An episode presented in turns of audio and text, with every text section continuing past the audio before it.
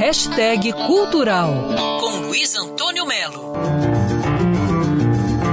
Minha heroína, uma brasileira franzina, com pita de cangaceira. Com uma extensa agenda de shows aqui no Brasil e no exterior, o duo Giz Branco já está pensando no retorno.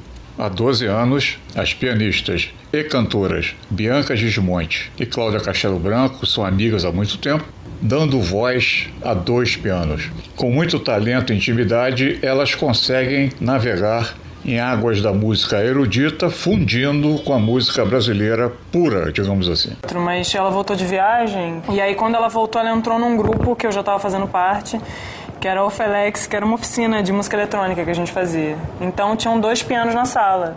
Então, todas aquelas horas para montar equipamento, que todas as pessoas sabem como é, a gente não queria montar e ficava tocando piano. E a gente tinha, na, na, na, faculdade, tinha uma matéria que era música de câmara, que a gente tinha que tocar em conjunto. Então, desde que a gente começou com esse negócio de, de ficar tocando juntas, a gente pensou, ah, vamos aproveitar e tocar só as músicas que a gente gosta. É. Nessa... E aí a gente queria fazer tudo dois pianos. Então, a gente começou a pegar arranjos é. que ela tinha de músicas é, forrobodó. O mais novo álbum delas, Pássaros, foi todo feito feito em cima de letras do Chico César, que também participa do álbum. Filha de Gilberto Gismonte, irmã de Alexandre Gismonte, Bianca convive com a música desde o berço, né? Mas a Cláudia Castelo Branco também. Na sua casa sempre rolou música o dia todo. Daí esse encontro fantástico das duas.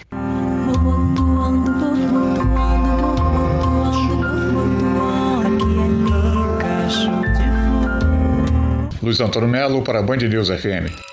Quer ouvir essa coluna novamente? É só procurar nas plataformas de streaming de áudio. Conheça mais dos podcasts da Band News FM Rio.